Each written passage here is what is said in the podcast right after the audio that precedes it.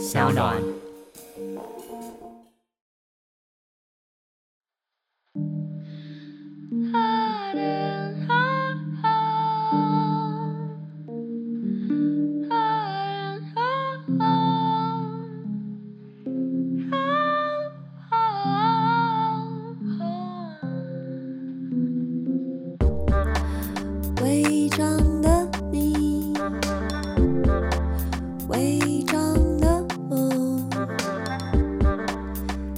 大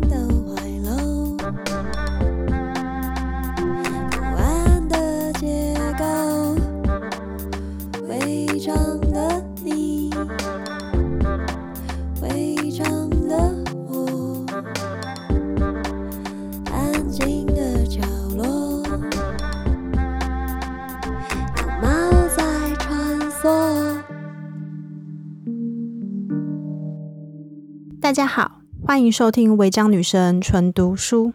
刚刚过了六四，过了七一，我们会发现今年香港所有公开表态的活动都被禁止。所以今天想要为大家读的作品是刘志新的《真相制造：从圣战士妈妈、集权政府、网军教练、境外势力、打假部队、内容农场主人到政府小编》。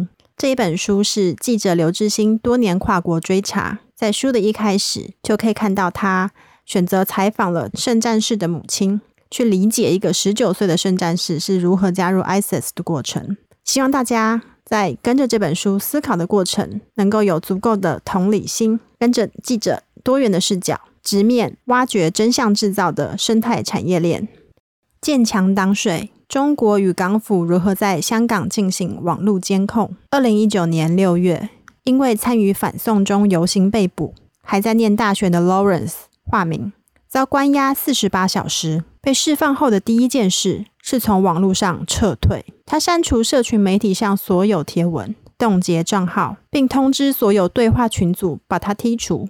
他说：“这是手机被警察取走后的标准程序，是为防止警察透过他的人脉网络渗透进自己的朋友圈，甚至用对话记录将朋友定罪。”被捕之后，我失去了所有社会连结，三四个月不使用社群媒体。Lawrence 称，在警察局里，香港公民虽然依法拒绝提供手机密码，但警察常以恐吓威胁或强迫脸部指纹解锁，甚至用破解软体等方式强行进入尚未定罪的民众手机，搜集数据。并摸清每个被捕者所参与的对话群组讯息来源。警察就是在这样 Telegram 布下监控网络的。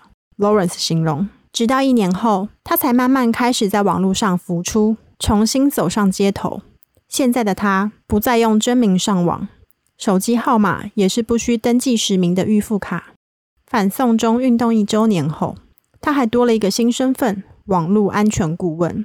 他将自己的经历发在 Telegram 里传播。他说：“这是提供港人一个保持安全的机会。”现在大家都在想办法保护自己。时任香港立法会议员、互联网协会创会主席莫乃光告诉我说：“反修例运动开始后，香港民间对于网络自由消失的忧虑逐渐升高。非营利组织、学校、社区、新闻记者纷纷提出资讯安全培训的需求。”资讯背景的专家学者也开始提供各种义务课程和互助服务。Lawrence 的只是热潮中的一员。香港中文大学新闻传播学院助理教授徐若文也说，他的学生现在连加入私密的对话群组都要考虑再三。每个人的社交网站头贴都换成黑的，名字也是假的，我有时都不知道谁是谁了。反送中一周年前夕，二零二零年五月二十一日晚间。中国人民大会将跳过香港立法会制定港版国安法的新闻曝光。一小时内，VPN 一跃成为香港地区搜寻关键字榜首。二十四小时内，香港人下载量最高的 App 前三名有七个都是用来藏起自身位置的 VPN 程式。如 Lawrence 般把实名的自己从网络上撤退，从公开的社群平台、论坛转往私密的小群组。甚至非网络的沟通方式成为流行。过去我们很容易跟陌生人一起合作搞运动，现在没办法了，都必须是认识的才能一起做事。一名参与抗争的学生告诉我们，就算是在 Telegram 上，大型的频道不再是大家讨论的地方，大家各自带去不同的小组讨论，然后再把结果带回来。反正就是做了心理准备，任何大一点的频道都有警察在监控就对了。另一名运动者说，他们也为断网做准备，备好广播电台或其他不仰赖网络的沟通工具，还有人成立事实查核频道，有人提供资安建议。有人担任第三方认证角色，每和需要意在的运动者跟志工司机，以无大台去中心网络通讯而持续至今的香港抗争，在一年后风景已不同。过去作为人们讨论中心的香港匿名论坛连登讨论区，也被使用者发现有操作风向、散布假新闻的有心人士介入。在二零一九年运动一开始，即有大量新使用者注册。试图影响平台风向，让连登祭出新规，替使用者设下发文限制。即使如此，有心人仍能以买账号、网军推文等方式，在平台上干扰、带领政治讨论。二零二零年五月二十七日的游行前一晚，就有一些文章在相近的时间出现，啊，说上街无用啊，该放弃了啊的论调。啊，但现在大家都变聪明了。连看到蔡英文要放弃香港的假讯息，都懂得去找原文。那则假讯息一两个小时就没人理了。一名来自香港的大学生说：“强国与水，两方在网络上的对战一路演变。但当中国人大决议制定港版国安法草案一出，事态几乎已底定。此举被视为一国两制的终结，也被认为是香港网络自由消失的号角。”你要怎么把香港青年变成爱国爱党的小粉红？除了教育，就是从关闭自由网络开始啊！莫乃光预测，但香港的电信服务和网络服务高度国际化，不像中国只有中国籍的电信服务商。透过过滤以监控网络资讯的网络长城，短期内无法在香港实现。要在没有城墙的地方控制网络，面对的又是以 B Water 为特色的香港群众运动。反修例运动开始的一年，港府与中国政府祭出各种威吓、监控与审查手段，建墙挡水。首先是震慑战，最直接的手法是网络起底。不论是反对港府或者支持港府的两方，在过去一年皆大量对敌对阵营起底，透过新闻画面、直播或街头的亲手拍摄，将香港警察。或是抗争民众的照片与各自公布，让当事者甚至家人感到害怕而不能行事。根据港府的资料，二零一九年反送中运动开始的四个月，就收到约一千五百件与起底相关、关于隐私侵犯的申诉，其中有四成申诉与警察人员和其家人有关。为保护港警权利，同年十月二十五日，香港律政司及警务处处长向高等法院申请的临时禁制令中，包括禁止对警员起底，并要求撤下网上所有透露警察及其家人隐私的讯息。直至年底，法庭修订禁制令，将保护范围扩展到特别任务的警察。另一方面，同样也在两方对战中被起底的抗争民众，他们的隐私权却显然不被港府重视。他们被起底的资料。不但不在禁制令范围，还面临成为中国政府黑名单的风险。网络上几个超过十万人的群组频道，要群众将抗争者的资料和照片传上中国国家安全机关举报平台，举报为威胁国家安全的罪犯。更具争议性的是，这些群组中流传的起底照片，有些事后被证明是来自警方所取得的抗争录影或记者拍摄的存证照片等。震慑的手法，还透过港府申请的禁制令，大规模对所有香港民众袭来。港府在二零一九年十月底向高等法院提出的禁制令，包括一项禁止任何人于网上，包括连登及 Telegram 发布或转发任何促进、鼓励或威胁使用暴力言论的要求。对此，香港互联网协会透过群众募资，在同年十一月提出复核审理。希望能挡下形同言论审查的禁制令，但高等法院虽然要求文字调整，却没有撤回禁制令。发起司法复核的香港互联会协会主席郑冰冰告诉我，禁制令对网络平台业者、对话群组管理者的刑责描述模糊，不只影响连登及 Telegram，更是对网络服务供应商、论坛管理者和一般民众造成全面性的心理恐吓，让大家时刻戒慎恐惧，有机会因平台上的言论而招致刑责。他以完全审查的封网前照形容之。政治令发布后，民间已出现不少因分享旅游心得而被抓，或开设 Telegram 频道而引来警察上门的事情。二零二零年五月，区议员陈敖辉也受到警方警告，要他删去 Facebook 贴文，否则就是煽动暴力。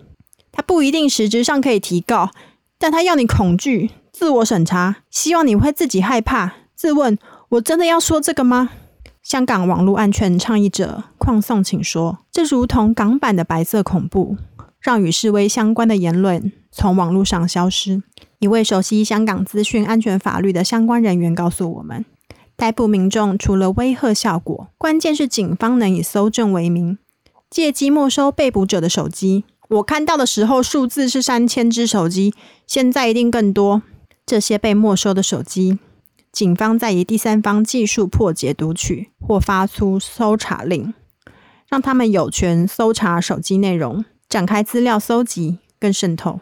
曾任香港众志（现在已经解散）的秘书长黄之锋是其中一例。他于二零一九年八月底因包围警察总部被捕，手机被扣留在警方总部。而后，警方向法庭申请对警方总部办公室的搜查令。以此合法破解存放在总部内的黄之锋手机，作为后来向法庭提告的物证。手机的主人黄之锋是在法庭上看见被举证个人讯息，才恍然大悟。禁制另外，港警也向法庭申请搜查令，前往 Facebook 香港办公室，要求存取香港众志成员周庭的 Facebook 粉丝专业的追踪者资料、IP 地址及账户活动记录等。即使因资料由美国公司持有，Facebook 以美国法律拒绝港警搜索资料，但已成功造成民众恐慌，纷纷对周庭退赞，日减数千，港警又下一城。正责之外是强攻，那其实我们被当作目标也不是什么奇怪的事。还在大学念书的 Steven 在 Telegram 上收过几次不明连接，关于黑警的资料。或其他与香港示威相关的网址，他点过几次，后来才请治安人员查看，原来是钓鱼连接。点下之后会自动安装病毒，让寄件者得以远观监控、读取，甚至操作 Steven 的手机。他也说自己用 Zoom 远端上课，用学校信箱登入，但随即就收到有不明人士试图登入信箱的通知。钓鱼邮件一直都有。副档表面上看起来是一份文件，但就是木马程式。按下去之后就开始安装了。由科技界人员组成的倡议组织“前线科技人员”，五年来提供香港民间团体资讯科技相关的讯息与训练，时常收到媒体、运动分子、议员等求助。他们告诉我，钓鱼邮件的成效端看使用者是否在网络上透露太多资讯。假设使用者在 Telegram 上聊天时说了太多关于自己的事，包括住址、职业、兴趣、喜好、最近的活动等，就很容易成为有心人设计钓鱼邮件的依据，制作出当事人愿意点开的内容。通常来说，发出钓鱼邮件、植入病毒，是为了解目标内部运作，进一步掌握动态，是有目的性的攻击。用骗的之外，也有更直接的网络攻击。例如来自中国的大炮攻击，二零一九年不断的攻向连登。美国 AT&T Alien 实验室的安全研究员多曼接受美国之音采访时解释，北京发动大炮攻击是要彻底击垮连登，瘫痪民众分享讯息、协调、组织抗议活动的资讯中心，阻断资讯的攻击也针对意见领袖、分众媒体、私人群组。二零二零年四月。香港中文大学的电台、学生会、社会科学学会社交媒体账号接连被害，多次发现有不明人士试图登入账号，大量删除半年来针对反送中运动的相关报道贴文。在中大校园电台被害的事件中，还发现一笔来自中国广东省贵州镇的登入记录，Telegram 频道也是被攻击的标的。从频道管理者被捕到直接封锁频道，都是香港的现在进行式。采访期间，我所在的一个 Telegram 频道就收到被封锁的通知。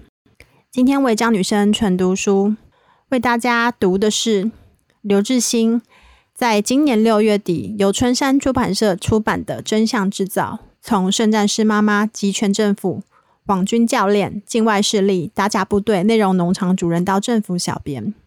如果有兴趣的听众朋友，也请你循线搜查，从这本书里面。看一看真相是如何被制造出来的，假新闻与谣言要如何辨识？那希望大家在疫情期间都有稳定的身心，还有清醒的头脑。谢谢收听今天违章女生纯读书，我们下一次见。